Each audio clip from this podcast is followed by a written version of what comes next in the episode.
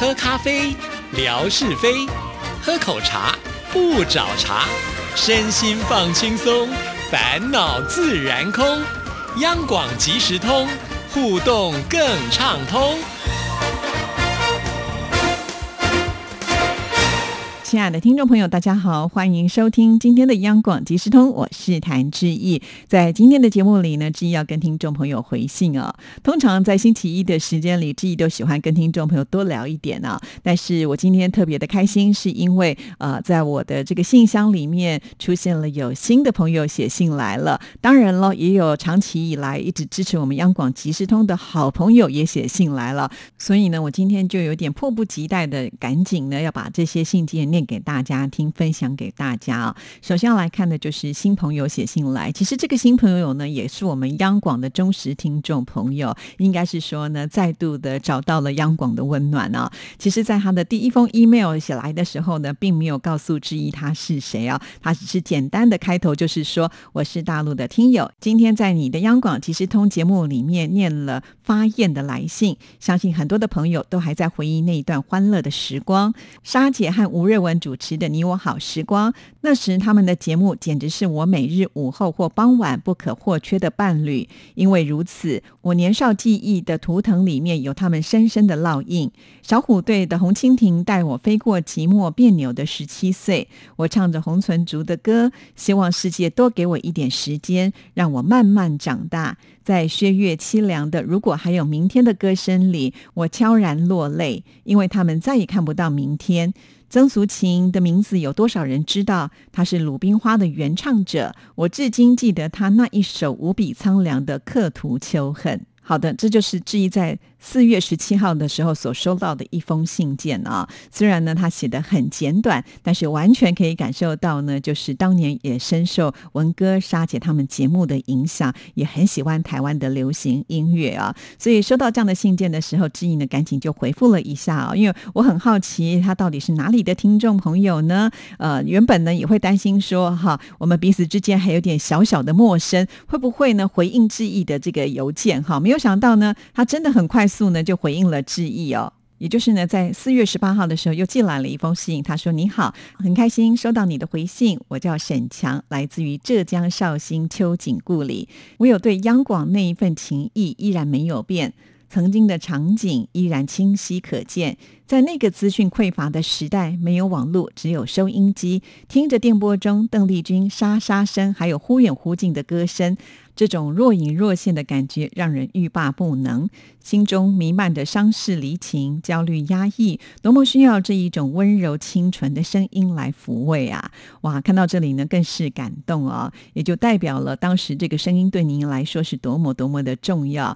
不管是是随着时间怎么变，但是呢，这份情谊。呢是没有改变过的哇！这句话说的真的是超让志毅感动的啊！而且呢，他在当天也传了一个以前的录音档，不过很可惜啊，我这个手机呢打不开这个录音档，听不到里面这个内容到底是什么。但是呢，我还是继续的收到我们这位啊沈强听众朋友所写来的信件啊。这封信呢，他就提到了说。M W 一五五七今天晚上播出了弦外之音，效果不是很好，后来就改用网络来收听，之一谈古典音乐。我在九三年的时候进电台也是做过音乐企划，也是因为工作的便利，在二零零一年有幸受到西湖之声的 DJ 彭基阳邀请帮忙他宣传，为磁带碟片的购买者签名与歌迷见面会等活动。在杭州海华大酒店见到了他，还给我们绍兴剑湖之声录了宣传片头。大家好，我是徐美静，你现在收听的是剑湖之声。他一口标准的国语，人随和，丝毫没有一点明星架子。在西湖之声做通告时间的空隙，经阿鹏介绍认识了上华唱片公司的企划，给电台带来了宣传品。从此以后，上华的新唱片、新专辑一到，我和阿鹏是整个中国大陆最先宣传播放的。一晃，怎么这么多年就过去了？更能体会你工作的辛苦。祝平安喜乐。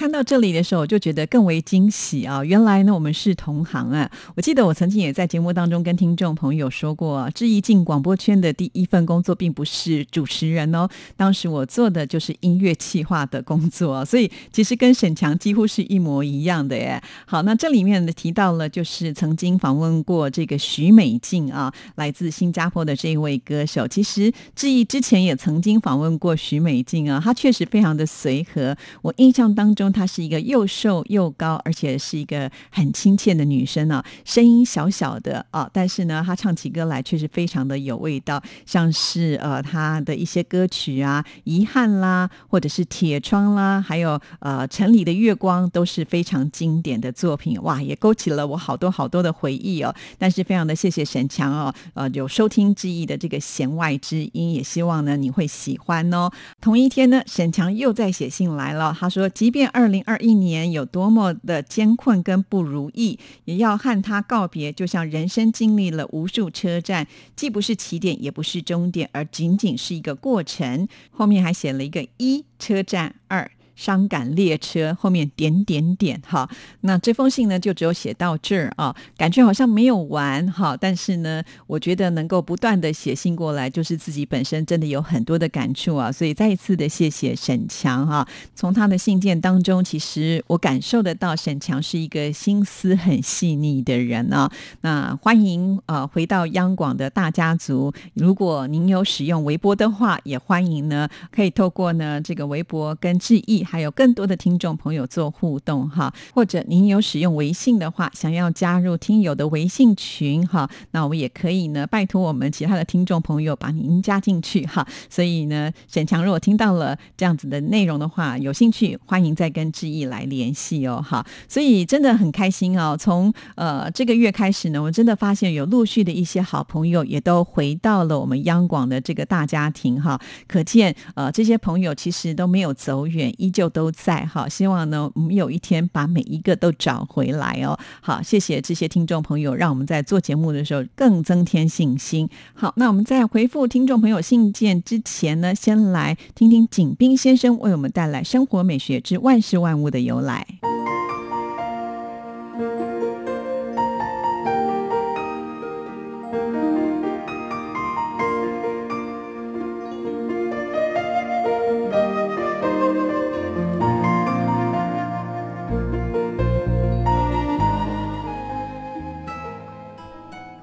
亲爱的朋友，你们好！央广即时通，无限魅力，我们手牵手，轻松前行。刨根问底，探究万事的来龙去脉，追本溯源，了解万物背后的故事。万事万物的由来，欢迎您的收听。我是景斌，今天我们说说垄断。垄断。一般指唯一的卖者，在一个或多个市场，通过一个或多个阶段，面对竞争性的消费者。垄断是从资本主义的自由竞争中成长起来的。在以自由竞争为基础特征的资本主义发展阶段，资本主义企业为了攫取更多的剩余价值，必然会采取先进的生产技术。和科学的管理方法，实行生产的专业化和协作，提高劳动生产率。在激烈的竞争中，大企业往往凭借自己在经济上的优势，不断排挤和吞并中小企业，使生产资料、劳动力和劳动产品的生产日益集中于自己手中。同时，资本主义信用制度和股份公司的发展，突破了单个资本的局限，加速了资本集中的发展，从而也推动了生产集中的发展。生产和资本的集中发展到一定程度，则意味着企业数目减少，一个部门的大部分生产都集中在几个或几十个大企业手中。他们之间比较容易达成协议，共同操纵部门的生产和销售，从而使垄断的产生具有可能。由于少数大企业的存在，使中小企业处于受支配地位。少数大企业之间，为了避免在竞争中两败俱伤，保证彼此都有利可图，也会谋求暂时的妥协，达成一定的协议，从而使垄断的产生具有必要性。自由竞争引起生产集中，生产集中发展到一定程度，必然走向垄断，是自由竞争的资本主义发展到垄断资本主义阶段的一般的基本规律。十九世纪末二十世纪初，垄断已成为资本主义全部经济生活的基础。到十九世纪晚期，主要资本主义国家的生产。和资本已高度集中，出现了垄断组织。美国和德国尤其突出。垄断资本家通过兼并或联合的方式组成垄断组织，控制某一个或几个部门商品的生产、价格和市场，赚取高额利润。亲爱的朋友，万事万物的由来。感谢您的收听，支持谭志毅，你的心情更美丽。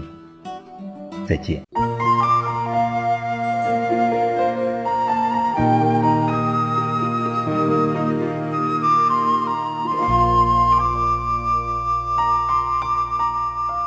好的，非常的谢谢景斌先生。那接下来呢，我们要来回复信件。首先要来看的就是 Live 拉萨啊，Live 拉萨呢，之前在我们的微博上呢，可以说是非常活跃啊。但最近呢，好像安静了一点呢。原来呢，是因为工作太忙了，没有想到在忙碌的工作之余呢，还是写来了一封长长的信，好感动哦。那我们现在就来看这封信件喽。